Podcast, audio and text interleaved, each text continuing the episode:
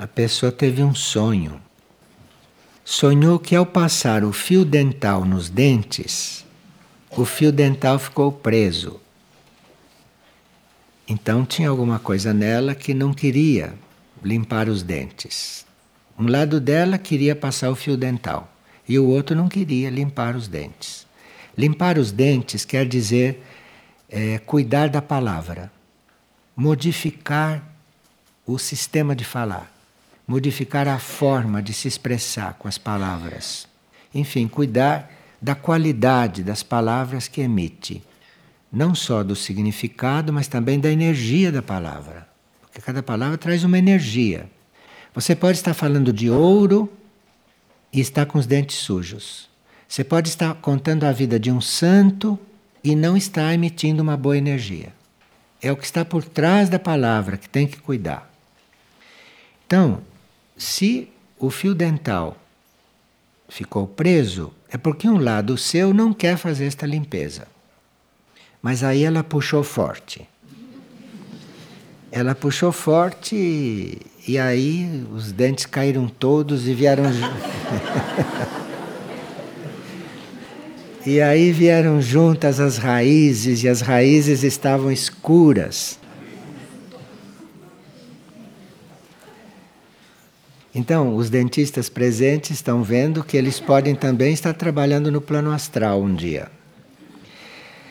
Sim, porque o estado da boca depende do nosso corpo astral também. Então, aí ela puxou e saiu com todas as raízes. Depois ela foi ao espelho e, para sua alegria, viu que estava com dentes novos, brancos e que nasciam rapidamente e fortes. E ela não se lembra de mais nada. Então, pode estar te dizendo, não tenha medo de cuidar da palavra, porque depois você vai falar muito melhor. Você vai se expressar muito melhor. Não tenha medo de ficar quieta um pouco. Porque tem gente que não pode mesmo ficar quieta. Não tenha medo. Fique quieta, porque com isso você não vai perder a capacidade de se expressar. Não tenha medo. Você vai se expressar melhor depois de um ciclo de silêncio. Veja que o plano astral, nós estamos falando dos dentistas com o plano astral, não? O plano astral está muito mais próximo do que nós pensamos. Está havendo uma interrelação né, entre os planos, os planos estão se unindo e daqui a pouco nós podemos estar conscientes em mais de um plano. Daqui a pouco nós podemos estar falando aqui conscientes no plano astral, conscientes no plano mental. Então veja, essa pessoa. Eu estava dormindo aqui na vida criativa. Quando de madrugada acordei ouvindo voz de crianças do lado de fora da porta, no corredor. Eu prestei atenção e percebi que não falavam em línguas que eu conheço. Eu voltei a dormir e me dei conta que não havia crianças aqui, que não havia crianças no módulo. Então as crianças estavam no plano astral. Você dormindo entrou no plano astral. E tudo que existe no plano físico tem a contraparte astral. Então existe um módulo no plano astral que corresponde àquele. Existe uma sala como esta no plano astral. Então, se você entra em contato com o astral desta sala, você pode, no plano astral, encontrar mais gente do que tem aqui. Porque, como eles não estão no plano físico, não podem estar aqui materializados, mas estão lá. Estão na outra dimensão da sala. Então, nós temos responsabilidade diante daquilo que vemos, que temos consciência, como temos responsabilidade por aquilo que não estamos vendo e que está se passando, que está se desenvolvendo paralelamente ao que estamos vivendo agora aqui em consciência. Então, a nossa atuação, a nossa influência é muito maior do que aquela que a gente crê. Então, se não havia ninguém no módulo, aquela pessoa estava sozinha no quarto, mas havia lá presentes seres do plano astral que podiam estar ajudando a ela e ela poderia estar ajudando a eles.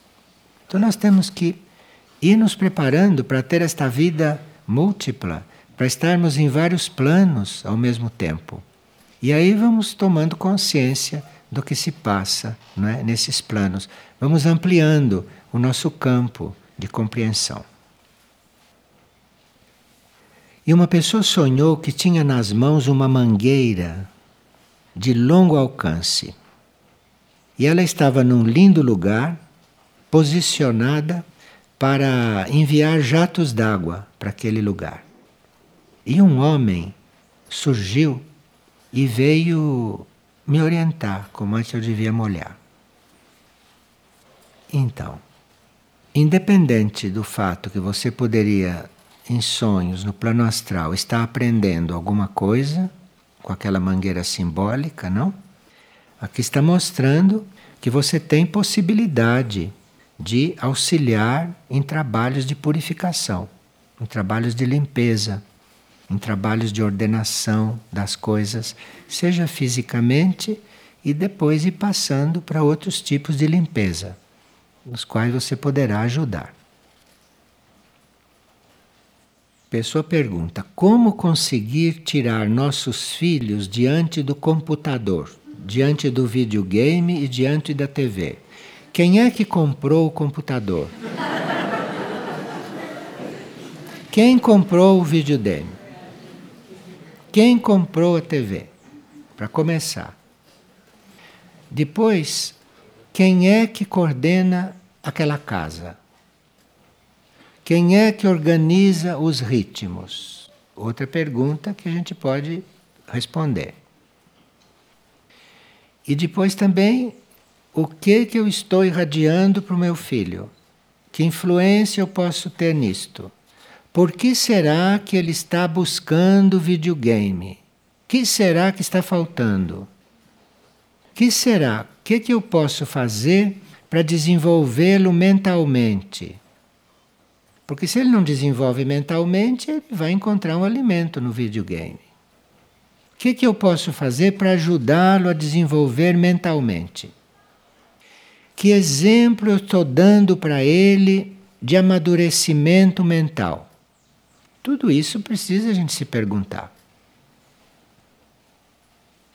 Na partilha de ontem foi dito que nós precisamos a uma certa altura experimentar o veneno do mundo, mas que só chegaria a hora desse serviço depois que a gente saísse do comum depois que saísse da vida normal, da vida comum.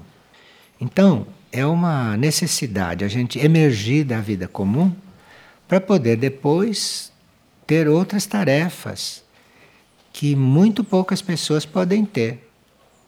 Então, enquanto nós estamos na vida comum, nós estamos desenvolvendo tarefas que a maioria pode desenvolver. Agora, outras tarefas, nós precisamos emergir desse mar comum para poder assumi-las. E para isso precisa gente, sabe? Precisa seres para assumirem essas tarefas. E essa pessoa pergunta se isto tem algo a ver com viver o deserto. Não, viver o deserto é outra coisa. Deserto é um estado no qual você deve aprender a caminhar sozinho, a caminhar sem apoios, em outras palavras, sem muletas. Você tem que aprender a ir por si. Para isso, você atravessa um deserto, que é um estado no qual todo o apoio que você procura você não acha. Tudo que você procura fora de si você não encontra. Como se estivesse no meio de um deserto e precisasse de água, não, você está num deserto. Você está aprendendo a caminhar por si. Isto é que o deserto está pedindo. Isso fortalece muito o espírito. Isto fortalece muito a mônada. E fortalece a alma também, estas situações. Os corpos, a personalidade, o ego, pode não compreender, pode reagir, pode até adoecer. Mas não importa. Você vê o deserto como uma etapa que todos os que evoluem tem que atravessar. E ninguém entra na evolução superior sem aprender a caminhar sozinho. Porque na evolução superior não tem ninguém empurrando. Então precisa aprender a caminhar sozinho. Isto é o deserto. Chamam de deserto. Mas isto é um grande bem. E ontem foi mencionado, diz uma pessoa, que a Terra está doente. Realmente tem acontecido várias catástrofes. Qual é o sentido de tudo isto? Essas reações telúricas são como eliminações. Então é como se a Terra estivesse eliminando coisas impuras das águas, das terras, do ar, enfim, através dos meios que ela tem para fazer esta liberação de tantos elementos, às vezes psíquicos, muito densos. E esta pessoa pergunta qual é o sentido desse caos aéreo que se instalou. Esse caos aéreo, isto é o reflexo do caos mental da humanidade. As mentes são um caos, não são ordenadas, não selecionam os pensamentos, é um caos. A uma certa altura, isto tem que passar para os aviões, porque os aviões representam a mente. Nossa mente vai de um lado ao outro do mundo, o avião também. O avião é um símbolo material, o avião é um símbolo denso da nossa mente. Então, se existe um caos aéreo, é porque a mente humana está em caos. A mente humana está exatamente como estão os aeroportos. Pessoa diz que sempre que eu estou estudando os livros de Figueira e faço algum comentário com meu filho, ele interage como se tivesse lido o mesmo livro e ele nunca leu. Como é que isto acontece? É porque a maioria desses livros de Figueira não são livros de autor. Não tinha ninguém que disse: Eu quero escrever livro, minha vocação é escrever livro, eu tenho que dizer, então eu vou escrever livro. Nunca houve isto aqui. Nunca houve isto aqui. Aqui os livros foram escritos como nós podíamos estar fazendo pão, compreende? como podíamos estar plantando na horta, seria a mesma coisa. Então aí acontecem os livros dessa forma. Porque esses livros não vieram da mente de ninguém, graças a Deus. Esses livros estavam no éter planetário, os assuntos estavam no éter planetário. O impulso para aqueles assuntos se materializarem de uma forma escrita veio de um plano mais alto do que o éter, veio de um plano das almas. Então, o impulso veio do plano das almas, pegou todo o material que estava no éter planetário e desceu. E veio.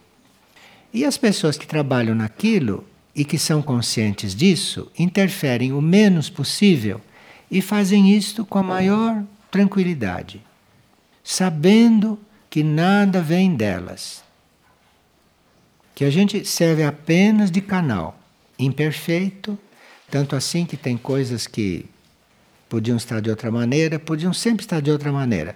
Mas isso corre por conta da descida.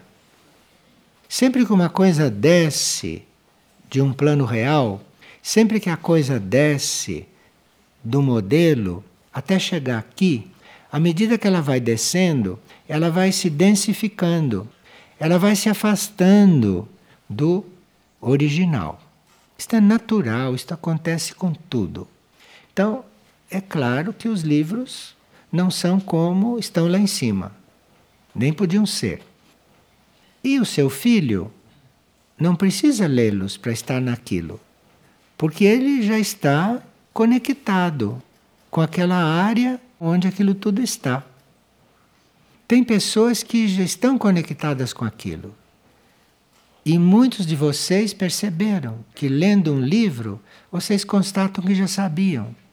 Quantos passam por essa experiência? Para uns, não. Para uns, aquilo é uma novidade. Porque nessa vida nunca trataram daquele assunto, ou têm que ser despertados para um outro ponto de vista, então para eles é novo. Mas tem muita gente que lê e diz: Isso aqui tudo eu sei. Eu sabia de tudo isso. Não sabia conscientemente, mas sabia de tudo isso. E outros que estão em contato com isso. E que quando você diz as coisas para eles, eles dizem: eu sei disso. O livro é uma forma de te colocar em contato consciente com certo nível, com certo ponto. E quem está, está. E como saber se o ser está bebendo o veneno do mundo ou se está apenas passando por crises de personalidade? Quando a gente está realmente sorvendo o veneno do mundo, a gente não está em crise alguma. A gente está passando por aquilo como se estivesse passando pelo contrário. Então não tem crise alguma nisso. Quando tem essas crises, é porque é crise de personalidade. Não é bem o veneno do mundo, não. Isto é, são coisas que retornam para a gente destilar. Coisas que a gente fez, que não estavam puras e que um dia retornam para a gente destilar. Isto chama-se lei do karma. Então, se você, como muitas pessoas, pessoas sonham Outro dia uma pessoa sonhou que estava com um enorme cálice na mão e bebendo daquele cálice. Quer dizer, ela estava bebendo a sua purificação, ela estava precisando de purificação, aquilo estava retornando para ela como uma taça muito amarga, coisa que ela fez e que ela que tem que voltar para ela, para ela mesma transformar. Então é só bebendo que ela pode transformar. Porque aí entra na química oculta dela. Então ela bebe tudo aquilo que ela fez. Isso é diferente de beber o veneno do mundo. Isso é outro ponto. Então ela bebe tudo aquilo que ela fez, ela transforma, ela destila, ela transmuta e aquilo volta para o universo arrumado, purificado, harmonioso, tudo isso. E aqui esta pessoa faz várias perguntas sobre o caminho. O caminho somos nós mesmos. Aquilo que acontece conosco é o nosso caminho. Então, o caminho somos nós. Nós é que caminhamos, nós é que fazemos o caminho, nós é que resolvemos o caminho, o caminho está em nós. E claro que está fora também, porque nós estamos também no mundo externo, mas o caminho somos nós. Nós é que somos o nosso caminho. Naquilo que a gente vive não tem nada de estranho a nós. A gente pensa que é estranho, mas não é. O que a gente vive corresponde exatamente a nós. Nós somos aquilo. E vivendo, percebemos o que somos. E aí vamos transformando as coisas. E uma pessoa está apresentando uma reportagem a respeito das abelhas que estão desaparecendo nos Estados Unidos e na Europa e quer saber se nós temos algum comentário. As abelhas estão voltando para a casa delas. A casa delas é um outro planeta. Elas não estão voltando fisicamente, claro. Elas desencarnam aqui e a vida delas volta para lá. Porque a Terra não soube recebê-las. A terra as explorou, a terra as degradou, a terra as envenenou com as coisas que coloca nas plantas, e quando elas vão para as plantas elas se envenenam. Então, elas estão voltando para casa, porque nós não soubemos recebê-las. E uma pessoa está perguntando se um aborto induzido pode gerar karma, ou se ele em si já é um karma. Vocês sabem que a lei do karma é uma lei muito universal, muito ampla, não? Então, num aborto, claro que ali você está gerando karma novo, mas quem está sendo abortado, por sua vez, está tendo um retorno kármico.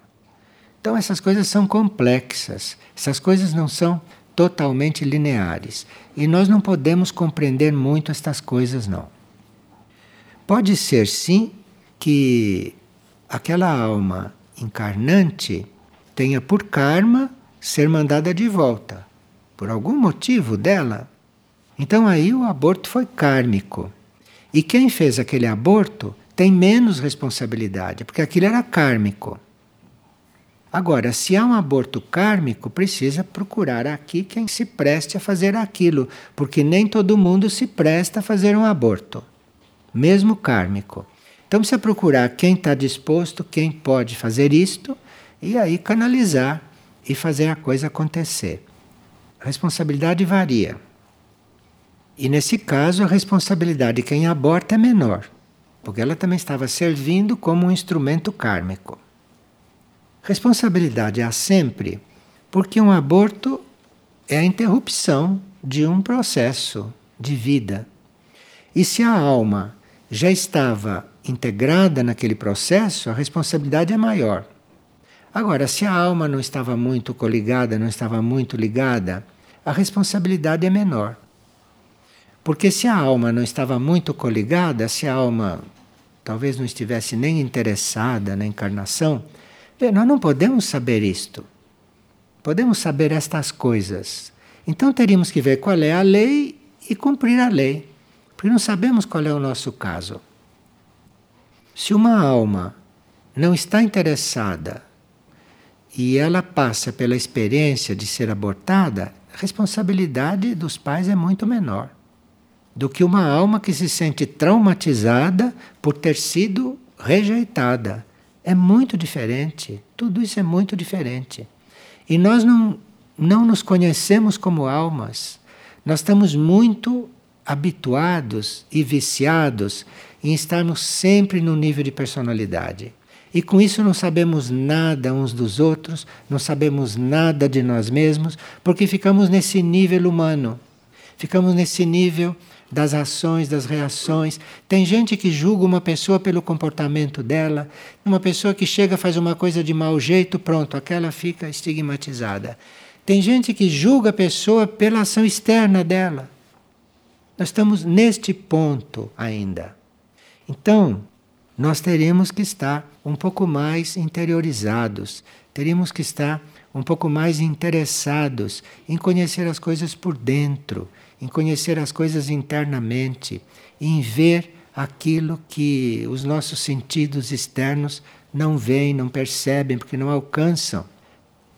Você pode ver se uma pessoa é alta ou baixa, se ela é suave, se ela é ranzinza, se ela é doente. Se Vocês podem ver tudo isto, mas o que está lá dentro você não vê por esse mesmo processo. Você tem que estar olhando para dentro de si com uma certa regularidade para poder perceber um pouquinho mais de um outro e para poder não se iludir com a parte externa das pessoas, com a parte externa dos seres. E tem vários tipos de aborto. Dizem que tem um tipo de aborto que ou salva a mãe ou salva o filho. Eu não sei porque eu não entendo realmente dessas coisas salva a mãe ou salva o filho, então que ali tem que escolher. Eu não entendo dessas coisas. Eu acho que cada um desencarna na hora que tem que desencarnar e às vezes existem horas opcionais. Às vezes isto é opcional e a gente mesmo pode escolher e certas coisas podem entrar em jogo. Mas o mais simples é você ficar dentro da lei. Não matar. Você fica nesta lei e depois, se você tiver que matar, você vai matar sem querer, sem saber, sem perceber. Isto é outro relacionamento com a lei kármica. Nisto tudo, a gente esteve até indicando que precisava que a gente trabalhasse bem o pensamento, que a gente cuidasse daquilo que está pensando e se a gente se dá conta que está pensando uma coisa negativa, interrompe aquilo. Interrompe. Não continua, não prossegue. E se já pensou e só depois é que se deu conta, aí procura lançar para o espaço um pensamento contrário. Procura neutralizar aquilo que fez com o pensamento. Agora, existe um trabalho que a gente pode fazer com a mente, procurar perceber quais são as três coisas que a gente mais precisa trabalhar. Mas se o ensinamento diz, você vai procurar as três coisas que você mais precisa trabalhar, as suas três qualidades mais negativas. E vão surgir essas três coisas que é preferencial no seu trabalho.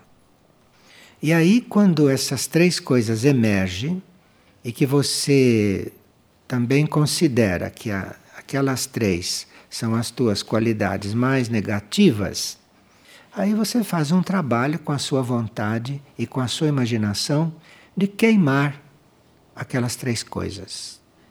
Então você aí queima aquelas três coisas com a sua imaginação. Sente aquelas coisas queimando.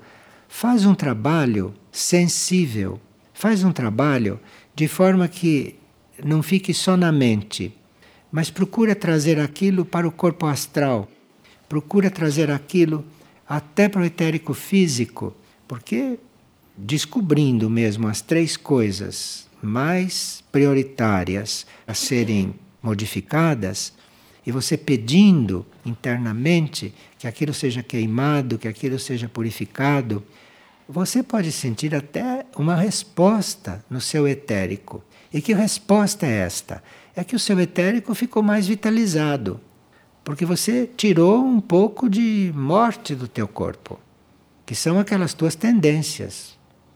Aquilo é como morte. Então você tirou um pouco daquilo, o seu etérico fica mais vitalizado.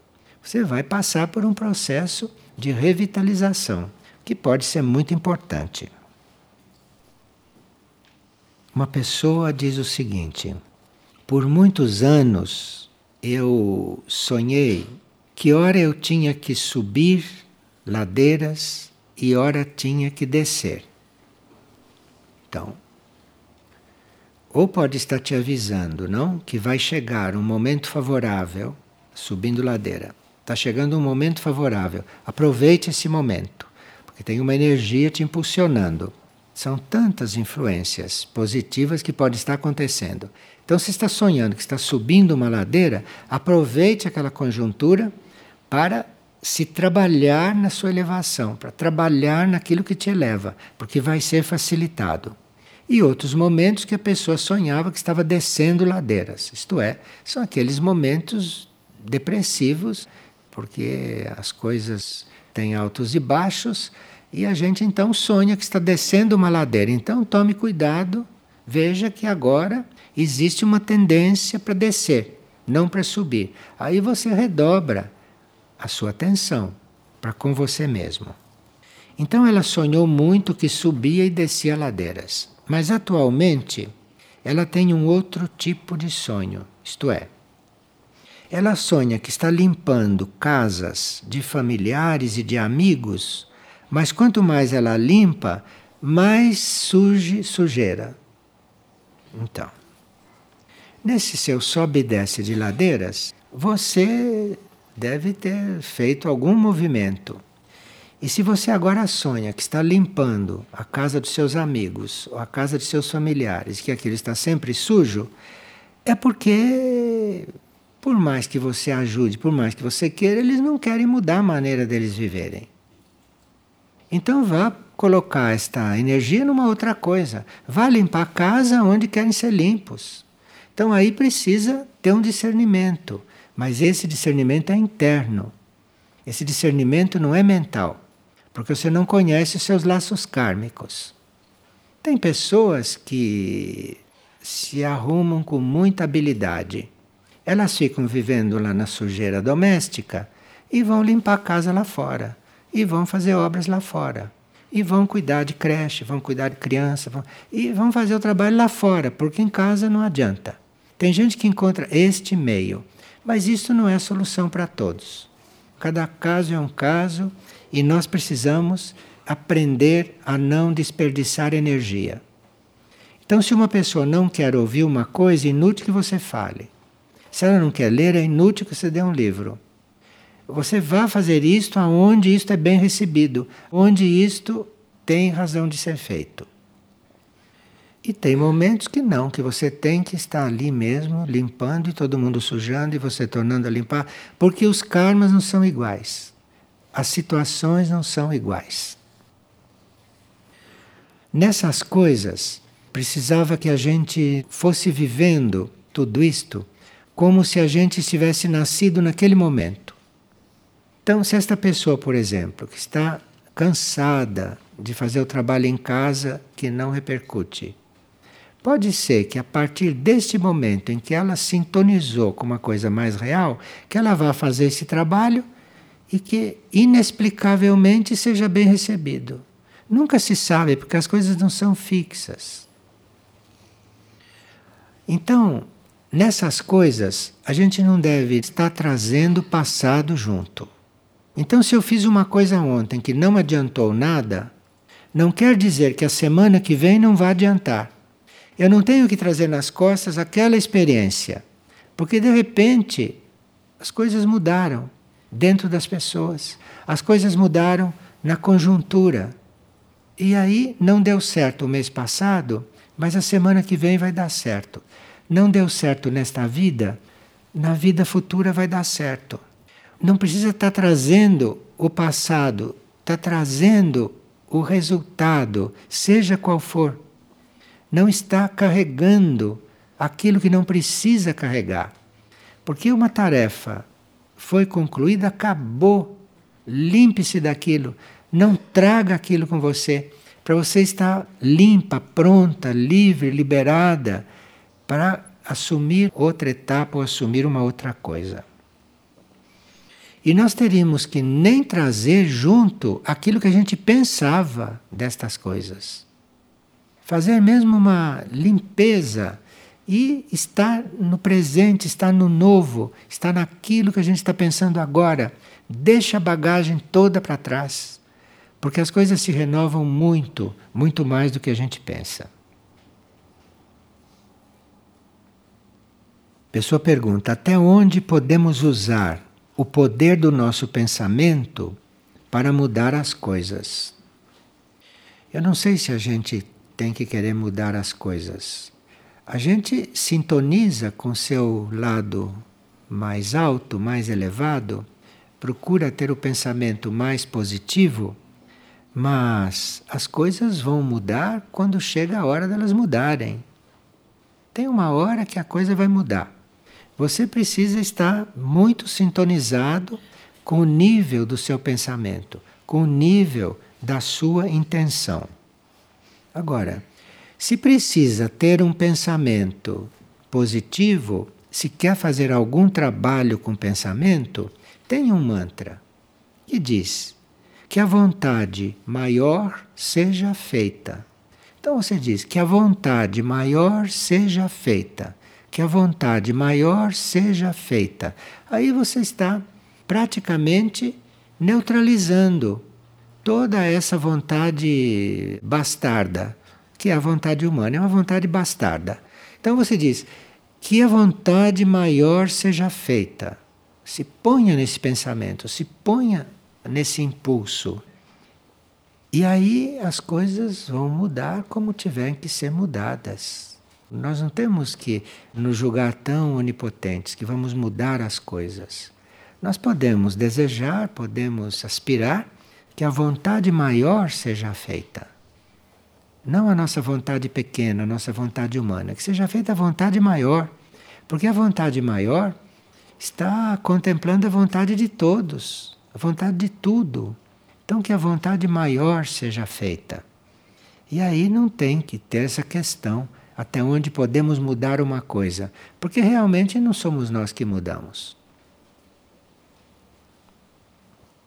E esta pessoa pergunta: como é que eu vou saber o limite de eu querer as coisas se o nosso destino é decidido antes da nossa encarnação? Não, o destino básico é decidido antes da encarnação. O destino básico quer dizer aquele que está coligado com o destino de outros, com o destino do mundo. aquilo que está coligado com as coisas que sua alma vem fazer. Então, tem coisas que são realmente básicas, isto é tudo decidido antes. Mas tem uma enorme porção de coisas que são opcionais, que são facultativas, que são criativas, que vão começar naquele momento. Então, o destino básico, como diz o nome, é para as coisas que para aquela encarnação são decididas antes. Mas aí tem muitas coisas que é você que vai determinar, com seu livre-arbítrio, com as suas escolhas, com as suas uniões, com seus relacionamentos, você que vai determinar uma grande parte desse destino básico. E mesmo coisas do destino básico, quando há uma vontade maior do que o nosso destino, aquilo pode ser mudado. A data da desencarnação de Alice Bailey foi mudada várias vezes. E data de desencarnação é destino básico. Porque ela internamente decidiu servir o mundo, então a data dela foi transferida. Ali é um caso conhecido e era destino básico. Mas, em princípio, o destino básico é cumprido. E se os desdobramentos astrais são seguros e se nos auxiliam no desenvolvimento espiritual? Nem pense em desdobramento astral desse jeito, desta forma. Porque se você provoca um desdobramento astral, se você provoca isto, você fica totalmente vulnerável às forças com as quais o seu corpo astral vai entrar em contato. E se o seu corpo astral não está pilotado pelo eu interior, você num desdobramento astral pode até não poder voltar para o corpo. De forma que desdobramento astral é coisa que deve acontecer se o eu superior quiser fazer isto, mas não por vontade da mente. E se uma pessoa insiste em fazer desdobramento astral e consegue, se ele tem uma alma de primeiro raio, se ele tem uma alma decidida, ela pode naquele momento romper o fio com o corpo e ele ficar lá com o corpo astral, no plano astral, fazendo as experiências dele. E uma coisa desta significa não ter outro corpo disponível enquanto não chegar a data da verdadeira desencarnação. Veja o que uma pessoa vai buscar. Claro que tem muita gente que comercia com isto, ensinando as pessoas a fazer desdobramento astral. Ou, se não é recebendo dinheiro, é sendo instrumento para forças involutivas. Porque tem gente que é tomada por forças involutivas e que vai ensinar os outros a fazer desdobramento astral. Você não precisa ensinar ninguém a fazer desdobramento astral e nem você precisa aprender a fazer isto. Porque quem faz o desdobramento astral, se ele tem que ser feito, é o seu eu interno, é o seu eu superior. É ele que tira o corpo astral do corpo, mas aí ele vai levar o corpo astral para fazer a experiência que ele precisa fazer. E ele é que volta com aquilo para dentro do corpo. Ninguém precisa aprender a fazer isto, porque não é a personalidade que faz isto. Muito obrigado.